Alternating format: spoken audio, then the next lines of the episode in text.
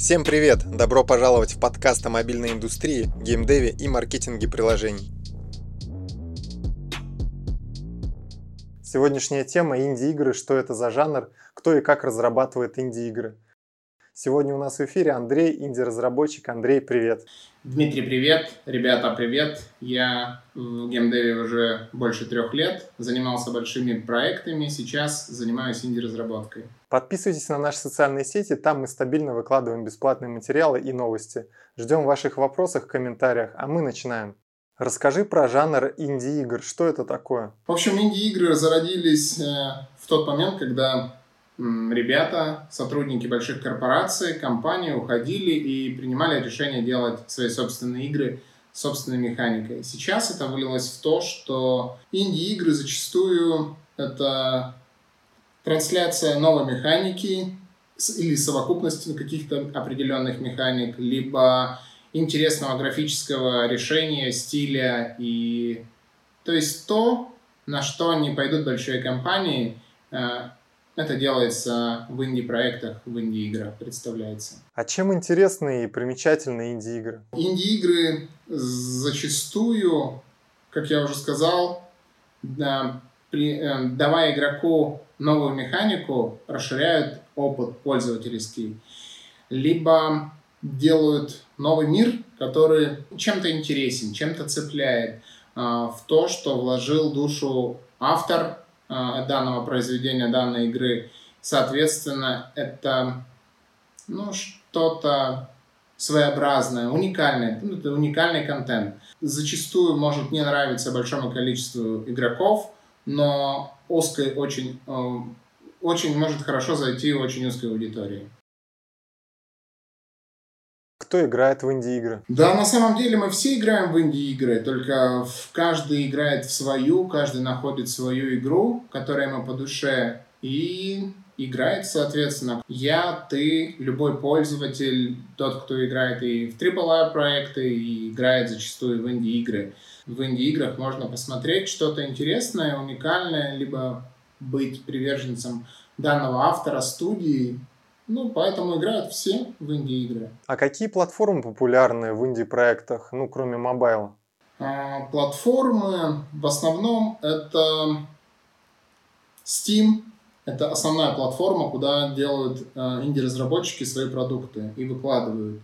Но сейчас на Steam такая ситуация, что мало кто из разработчиков может вообще выйти и получить какие-то скачивания, так как алгоритмы того же Steam, они э, настроены таким образом, что в поддержку крупных производителей льется трафик. И э, инди-разработчики зачастую не получают никаких скачиваний, даже если и Steam пытается их продвинуть.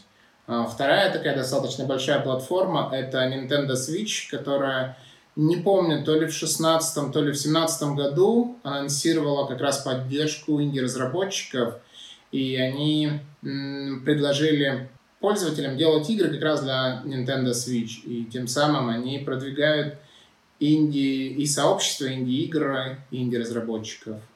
Вот. Но на мобайле это традиционно, по сути, большой достаточно процент а от, всего, от всех игр это инди-проекты. Расскажи про инди-разработчиков. Кто это такие, кто ими является? Такой вопрос, он с подвохом. Объясню почему. Потому что изначально инди-разработчик — это тот, кто не поддерживается э, издателем. Я, как сотрудник компании, вышел за пределы компании огромной, начиная там на свои собственные средства или там на привлечение средств там, от друзей, знакомых, небольшие кредиты. То есть без привлечения финансов от а, компании-издателя делаю свою игру, и я считаю, ну, я инди-разработчик. Соответственно, у нас сейчас э, в российском геймдеве, в мобайле практически ну, больше половины точно разработчиков могут считаться инди-компаниями, потому что они не имеют э, средств от продюсеров, от больших издателей.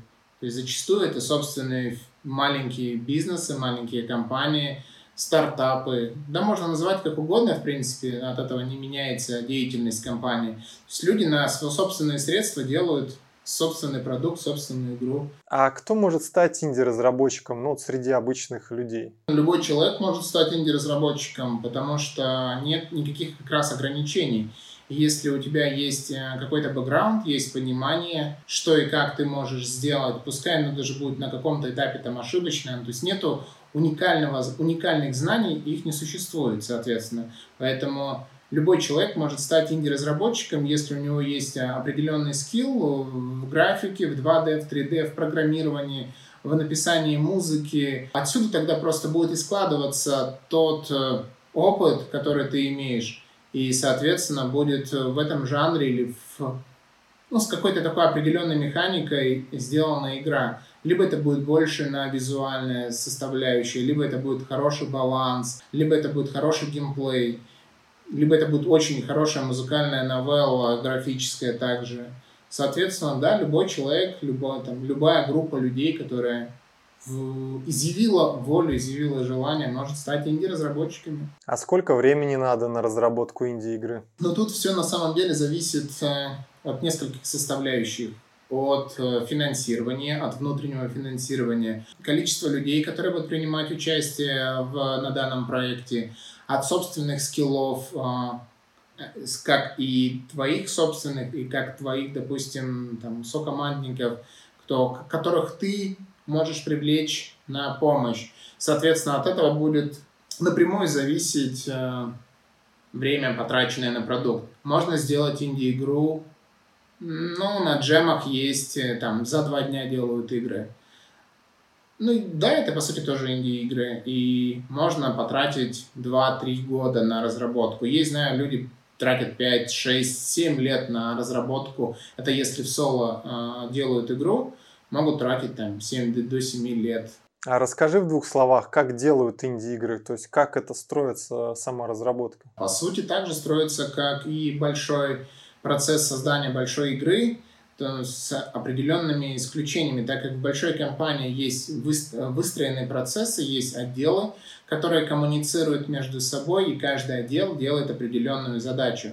А в инди-проектах это зачастую один человек, либо маленькая команда, это такое семейное дело, семейный подряд, грубо, ну, мы, давай вот так назовем просто, когда мы голосом обсуждаем Э, идею голосом, можем обсудить э, производство какой-то конкретной фичи и начинаем это э, воплощать в жизнь. Соответственно, тут процессы как тут процессы такие, которые мы сами лично для себя можем регламентировать, то есть там, во сколько хотим мы можем вставать, насколько нам нужно будет отвлечение от непосредственной деятельности, от разработки сколько мы будем тратить время на собрание и на обсуждение. Ну и, соответственно, нужно быть готовым, то, что инди-игры — это игры, которые рождаются вот здесь и сейчас.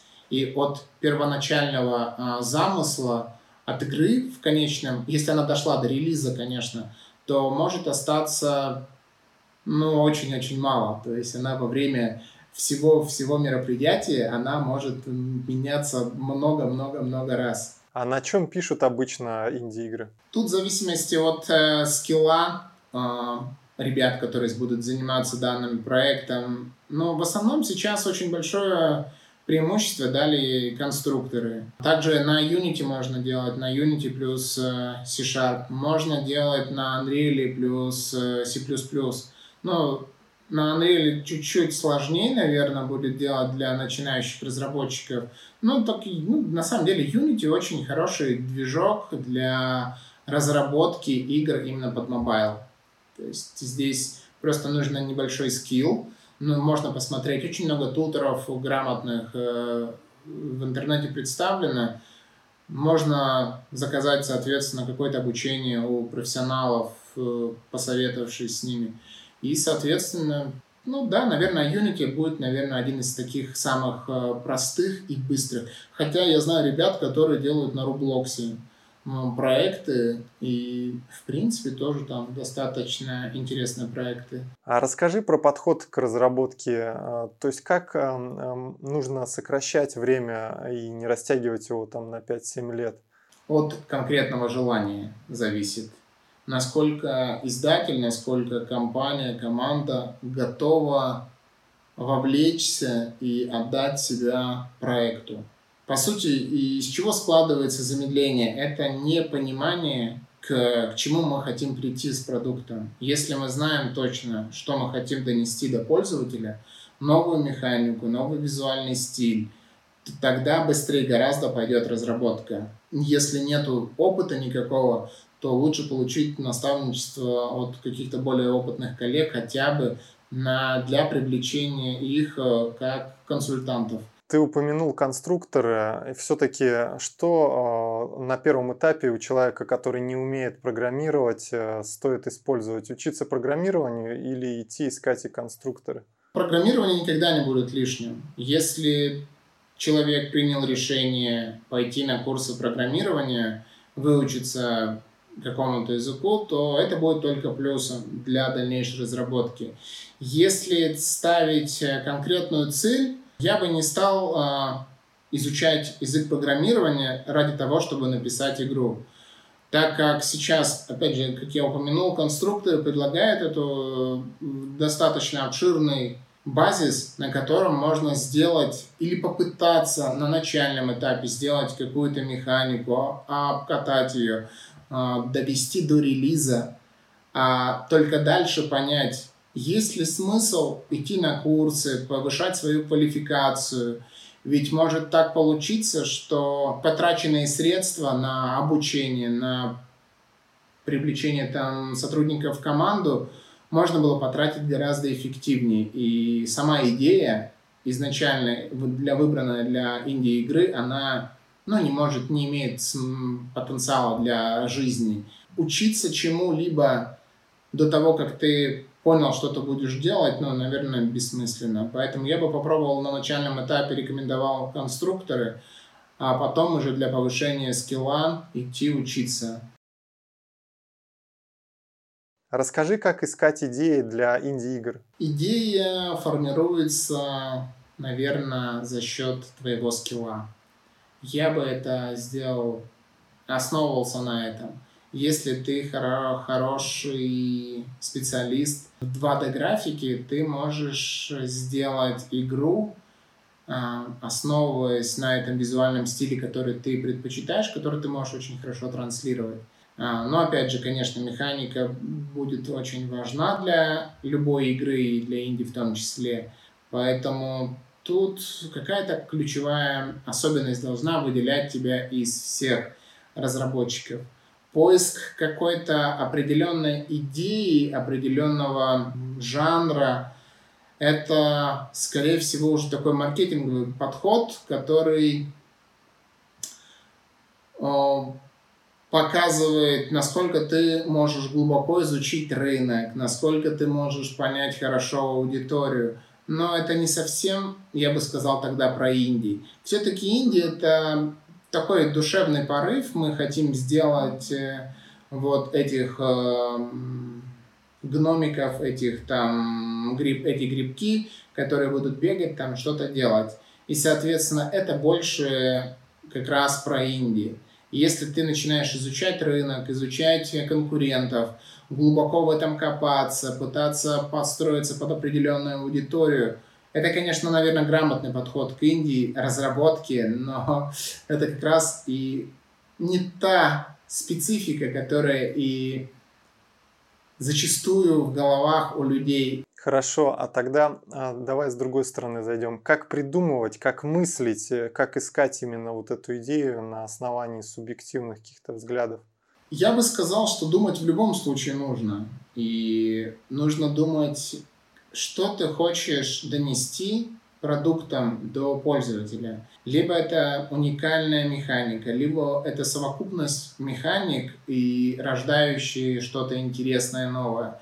Либо, опять же, это уникальный графический стиль, музыкальное сопровождение, эффекты. Думать в любом случае нужно очень много и понимать, понимание какой-то аудитории все равно должно быть. Либо ты ни на что не обращаешь внимания и делаешь тот продукт э, с уверенностью в ту, ту игру, которую ты хочешь играть ты и твоя команда. тогда это будет, э, по крайней мере, абсолютно честность перед самим собой и перед там, тем, теми пользователями, которые в конечном итоге получат эту игру. Возможно, ты таким путем найдешь а, свою аудиторию, будет там у тебя там тысяча, две тысячи, пятьдесят тысяч скачиваний. Но опять же, как э, есть и очень яркие примеры, многомиллионных скачиваний в Индии игр, поэтому желание, попытка и удача совместить все, что ты хочешь, и донести это до пользователя, до конкретного. А можно выделить э, какие-то тренды, которые уже не актуальны, которые ушли и на которые не стоит э, обращать большое внимание? Ну, не знаю, наверное, есть э, платформеров очень много. Это так как это самый простой жанр для разработки, и платформеров в Индии выходит очень много. Некоторые разработчики не получают даже 100, там даже тысячи скачиваний не получают. То есть сделали игру, потратили средства, потратили время, выложили, там, запустили launch, и игра, ну, не то, что не заработала, так как у нее нету органического никакого прироста, естественного, ну, игра получила там 10, 15, 20 там скачиваний, и, в принципе, и все.